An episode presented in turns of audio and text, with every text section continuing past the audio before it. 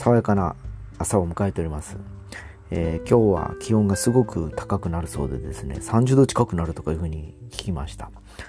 えー、まあ6月入ったばっかりなのにですね、えー、一気にもう本当夏全開な感じがしますけど、えー、もう本当あの朝夕はまだですね、若干あの涼しかったりするので、えー、まあ寒暖の差が激しいこの時期ですね、また体を壊しちゃうこともございますので、え気をつけてい、えー、きたいなと思います。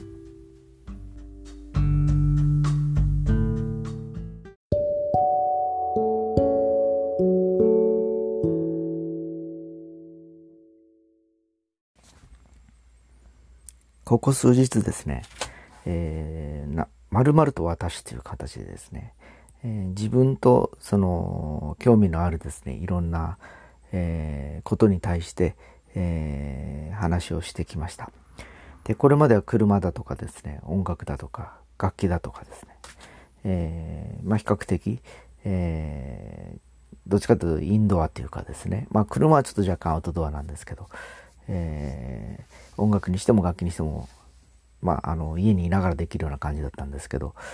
ちょっとあの、アウトドア的な部分に目を向けたいなと今日は思っておりましてですね、えー、5年ほど前かな、えー、当時あの神社とか仏閣を巡るようなですね、本を作ることに携わっておりましてですね、えー、まあ、基本的にその、あのコンテンツの内容に関してはですね、え著者のライターの方に全部、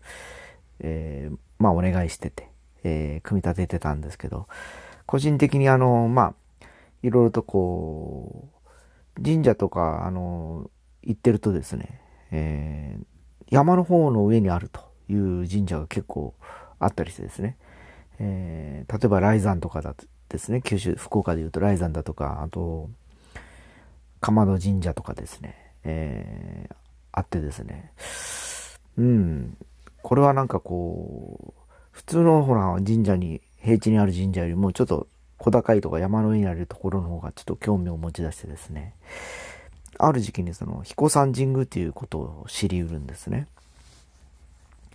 えー、で、当時はですね、彦山なんかもう本当小学生の頃に教科書で載ってたのを見たぐらいで、それからはですね、名前だけ知ってる感じだったんですけど、まあ、えー、その、その作ってた本第一冊目が出る前だったので、ちょっとあの、どんなところか興味範囲でちょっと行ってみようと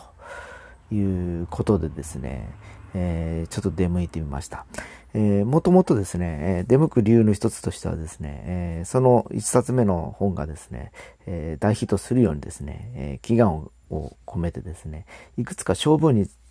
強いという神社をですね、チョイスしていったんですね。えー、で、その中で箱崎宮があったりだとかですね、えー、あと、あの、東海ブス行ってですね、商売繁盛じゃないですけど、そんなことやったりして、であと一個どこ行こうかなと言った時に、まあ、その、彦山神宮っていうのがかなりそういった勝ちとか、あのー、要するに勝利とか、えー、いうのにあやかれるということだったんで行ってまいりました。で、ちょっとあの、最初、Google っていうか、あの、ネットで調べましてですね。どうやらそこにはロープウェイじゃないけど、ケーブルカーがあると。ん？と思ってですね、なんと、なんかアミューズメントパーク製な、えー、部分もあるということで余計あの興味が増しましてですね、えー、行ってみましたところ、えー、なんとあの、本当あの、素晴らしいとこでですね、えー、ふもとにはですね、道の駅がございまして、勧誘者彦さんっていう名前なんですけど、そこの道の駅で売ってる、まあ、野菜も、あの、安くて新鮮だったりですね、併設してるレストランとかで、例えば鯉のあれが食べれたりだとか、えー、鮎のそばとかですね、えー、なかなかちょっとあの、見逃してたエリアだなと思ってですね、ちょっとハマりましてですね。で、実際にそのケーブルカーに約10分ぐらい揺られてですね、登っていって、えー、その彦山神宮に参るわけなんですけど、えー、初めて行ったとこなんですけど、そのロープウェイの駅を降りてですね、少し階段を登って、えー、こう見渡す光景がですね、神々しいというかなんかもう、これはあの、この世のものかというような空気に包まれましてですね、その時はそこの彦山神宮の、えー、あの、最初に宝平殿っていうのがあってですね、そこでまずお参りをして、えー、まあ、あの、書いてきたわけなんですけど、えー、よくよく調べるとですね、その上にあの上宮があるというところらしく、えー、そこに登るには、え登山をだいたい3時間ぐらいしなきゃいけないということが分かりました。で、登山っていうのは何やろ、あの、まあ、なんて言いますかね、小さい頃に、要するになんかこう、苦しい思い出しかなくてですね、なんかちょっと、ちょっと厳しいなと。一人で行くのはきついなと。いう思いもしながらですね、ただずっと、ただただですね、その、ネットでその上宮に行かれた方の、あの、ブログだとか写真とか見てると、ますます行きたくなってですね、えー、まあ、その本にもその、彦山神宮を掲載したこともあってですね、えー、その時に、えー、イベント化して、あの、彦山神宮の上の上宮に登ろうということで、読者を誘って約3時間登りました。えー、で、その時は地元のですね、えー、行政の方に、えー、ガイドしていただいてですね、えー、途中、ところどころ休みながら、ここはこういうとこでこういうとこでっていう説明もしていただきながらですね、えー、3時間ほど登るわけなんですけど、えー、全然その3時間かかった苦しさはなくてですね、一番上の上宮に着いた時の、えー、要するに、えー、そこの本殿ですかね、に入った時のあの空気が止まった感じは今だ、今でも忘れられずですね、本当あの、雲の上の世界に行った気分でした。で、その時に、えー山登りっていうのが楽しくてですね、えー、まあそれ以前にもですね、数名とですね、トライアルで、えー、近所の、えー、大根地山の上にある大根地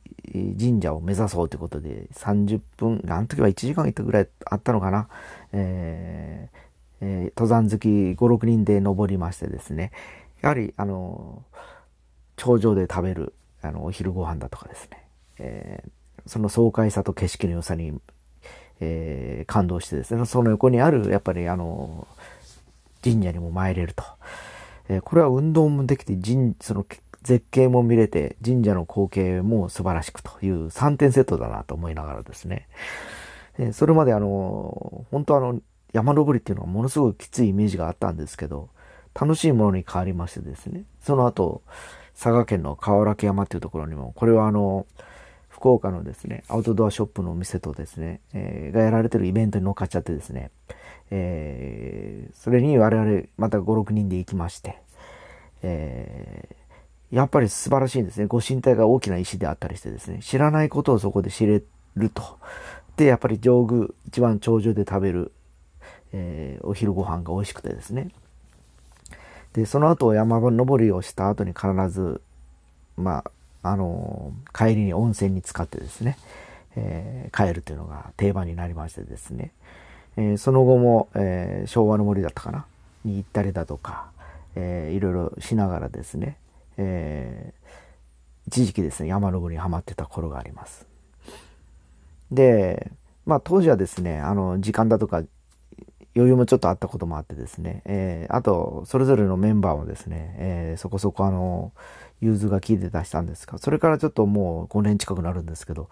なかなかあの、時間もですね、えー、合わなかったりだとか、えー、いくつかもテーマもぼんやりしてたこともあって、今頓挫してる感じになってるんですけど、当時はですね、えー、その山を登るにあたってですね、えーえー、僕自身もそうだったんですけど、登山靴を買いに10軒ぐらい行ったりですね、えー、あとはそのスティックを買ったりだとか、えー、あと、リックサックというかですね、バックパックというんですかね、えー、を揃えたりだとか、えー、あと雨に濡れた時のカッパだとかですね、いろいろとその山登りグッズを揃えていくのが楽しくてですね、アウトドアショップ行くのも楽しくて、えー、未だにですね、もう僕もあのいい年になってきたんでですね、えー、将来いろいろこうまだあのアウトドアで自転車だとか山登りだとかですね、楽しみも少し取ってるような状況なんですね。で、そこに行って何とも言えないあの、すがすがしいあの光景とですね、えー、確かに数時間登るきつさはあるんですけど、それを超えてしまうなんか感動だとかいうものを知ってしまうとですね、えー、なんですかね、もう喉元すぎる暑さを忘れるという言葉があるようにですね、一瞬きついけど、それを超えてしまうとなんかもうそんなのどうでもよくなってですね、もうまだ行きたくなってしまうという何とも言えない麻薬のようなね、あの、光景にですね、やられましてですね、えー、またいくつかですね、機会があれば、そういう山山登りって言いますかね、えー、山頂にある、例えば、本宮があるような神社を見つけてですね、登ってみたいなと思ったりしております。